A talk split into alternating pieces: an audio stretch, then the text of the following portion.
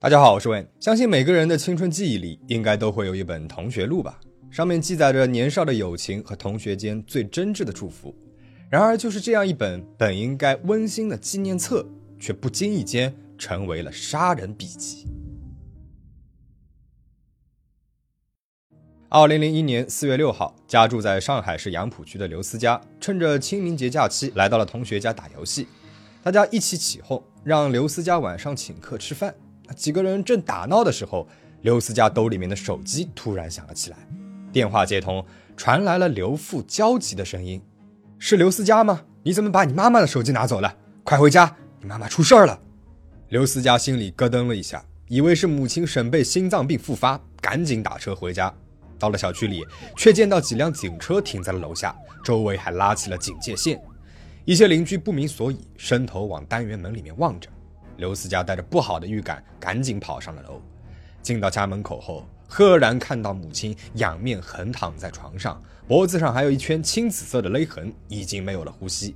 母亲的身边还放着一根领带。刘父坐在客厅的凳子上，面色沉重，一言不发。负责现场勘查的是杨浦公安分局刑侦支队刑科所所长林威。尸检结果显示，沈贝是由于颈部受到外力挤压造成的窒息死亡。由此判断，凶手应该是一个强壮有力的成年男性，且放在床上的那个领带就是作案凶器。而另外，尸体没有性侵痕迹，家中的财物也分文未少，基本上是可以排除见色起意财杀的可能性。且凶手有比较强的反侦查意识，作案用的领带以及受害者家里都没有提取到完整的指纹等信息。林威仔细查看了现场勘查的照片后，茶几上的一个茶杯引起了他的注意。这个茶杯的周身没有茶渍，光洁如新，里面泡的茶呢还满着，似乎没有被饮用过。根据茶叶展开的形态，林威看出来这是龙井绿茶，价格昂贵。刘父说，这个是家里面新买的明前龙井，是用来招待贵客的，一般是不会拿出来喝的。可见，凶手是被沈贝开门请进家里的，而且非常尊重。那刘家楼下的一位邻居也向警方透露，在案发当天下午两点多的时候，听到了一个男子操着一口上海话在喊刘家的门。后来听到沈贝给他开了门。从时间上来判断，这个男子极有可能就是凶手。那刘父呢，在上海是做土建工程的，收入颇丰，也有一定的地位，因此社会关系较为复杂。会不会是在外面得罪了什么人，导致妻子被人寻仇杀害了呢？根据这个方向，警方在两个月的时间里排查了沈贝夫妇几乎所有的社会关系，对一百三十七个相关人士逐一排查，均没有收获。这时候，刘思佳想起来，自己在案发前一天下午曾经接到过一个陌生男子的电话，男子也是操着上海口音，问他他的父亲在不在家。刘思佳以为是有人找父亲谈生意，便报了父亲的手机号码给他。林威猜测这很有可能是凶手打来的踩点电话，便对来电号码进行了追查。然而，这个电话是从一个路边电话亭打来的，在当时路边监控并没有普及，因此无法追踪到来电人的信息。案件一时是陷入了僵局，而日常关系并不好的刘氏父子也开始互相猜忌了。那刘父认为儿子已经成年了，还整日无所事事，只上了一个职高。妻子平日对他管教比较严，不服管教的儿子一气之下杀害了妻子，不无可能。而且案发当天，儿子还把妻子的手机带走了，这很反常。而刘思佳呢，则认为父亲整天忙于生意，说不定早就在外面养了别的女人了。案发当天提前回家，肯定是心里有鬼，想杀害母亲和别的女人结婚。可是，案发当天，这两个人都有非常充分的不在场证明，都可以排除作案嫌疑，线索断了，案件就这样被搁置了下来。时间过去了一年多，二零零二年的七月一号下午，上海市杨浦区公安局接到了一通报案电话，一个居民楼里发生了凶杀案，被害人叫高静，在家中被人勒住了颈部，窒息身亡，而这个高静。是刘思佳的高中同班同学，林威认为这绝不是巧合，而案发现场情况也与刘思佳母亲被害的情形高度相似。大门没有被撬的痕迹，现场没有打斗痕迹，死者没有被性侵痕迹，家中财物也没有丢失。凶手在离开家之前，甚至将高静家里打扫了一番。林威判断两起案件的凶手应该为同一人。高静的母亲说，在案发前一天，自己也曾经接到过一个上海口音的男子的来电，说是找高静有事儿。高母没有多想呢，就回复说高静在上补习班，到晚饭的时候才回家，还告知了男子高静的下课时间。而这通电话是从距高静家六公里以外的一个小卖部的座机打来的，与刘思佳接到的那通电话一样，男子明确的知道被害人的家庭关系、电话、家庭住址等信息，这让警方判断凶手绝对与刘思佳和高静所在的那个学校有关。这个凶手。能够接触到学生们的私人信息，会不会是学校的教职人员呢？警方一边排查学校的相关人员，一边来到了小卖部调查。幸运的是，老板娘对那个打电话的男子印象深刻。根据老板娘回忆，那天来打电话的男子大约四十多岁，身形瘦小，身高一米七左右，戴着黑框眼镜，眼睛狭长，皮肤很黑。啊，之所以对他的印象很深刻，是因为他挂了电话不付钱就要走了。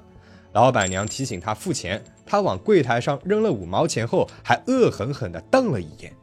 老板娘说：“那个眼神啊，太怕人了，我记得很清楚。”根据老板娘的讲述，警方的画像师复原出了一幅肖像，对教职工的排查呢也结束了，并没有发现可疑人员。刘思佳还提供了一条线索。自己毕业的时候，班里的每个人都写了同学录，上面有家庭电话、详细住址、父母亲姓名和联系方式等信息。这个凶手会不会是拿到了同学录了呢？这个信息引起了林威的警觉，他将刘思佳和高进这个班的同学们都召集了起来，在虹口公安局召开了一次特殊的班会，希望能够尽快的确定画像当中凶手的身份。刚把画像分发到每个人的手中，一个名字叫梁笑笑的女生就忍不住惊呼起来：“自己的母亲可能见过这个凶手。”那是二零零一年的十二月，当时梁笑笑已经毕业六个多月了。梁母突然接到了一个电话，电话当中一位男子称自己是负责升学和就业的老师，学校安排他进行家访，了解学生的毕业后去向。因为报得出梁笑笑的家庭住址以及班主任王老师的名字，梁母不疑有他，赶紧就答应了。而两个多小时之后，一位西装革履、戴着眼镜、拿着黑色公文包的男子就来到了梁笑笑家门口。梁笑笑家是六零一和六零二两户打通的，因此家中的房门比较多。当天呢，只有梁母一个人在家。男子进门之后，并没有询问梁笑笑的就业情况。而是旁敲侧击询问家里面还有没有其他人在，甚至想要去开六零一和六零二连接处的那个房门。梁母很奇怪啊，就制止了男子。男子神色看起来有一些不悦，马上就离开了。梁母越想越不对劲，便给女儿的班主任王老师打了一个电话。王老师说，学校从来没有安排过家访，那由于没有丢什么东西，也没有什么实质性的伤害。梁母跟女儿讲了一下男子的外貌特征和奇怪举动之后，便淡忘了这件事情。随后，警方排查了这个班的学生有机会接触到同学录的所有男性家长，但是都没有收获。案件调查就这样陷入了僵局。而时间一晃二十年过去了，二十年里凶手没有再次作案，而被害的两个家庭却让人唏嘘。刘思佳的父亲在妻子离去一年后再次娶妻。刘思佳见到父亲的所作所为，决定不再与父亲联系。刘父呢，也一直认为妻子是被刘思佳所害的，父子关系几乎断绝。二零一五年，刘父患重病，弥留之际，他告诉刘思佳，自己这一生最大的遗憾就是不知道是谁杀害了自己的妻子。而高进的母亲失去了独女之后，整日以泪洗面，患上了严重的抑郁症，精神是逐渐失常，不久之后便离世了。而高富呢，在失去了女儿和妻子之后，也是含恨而亡。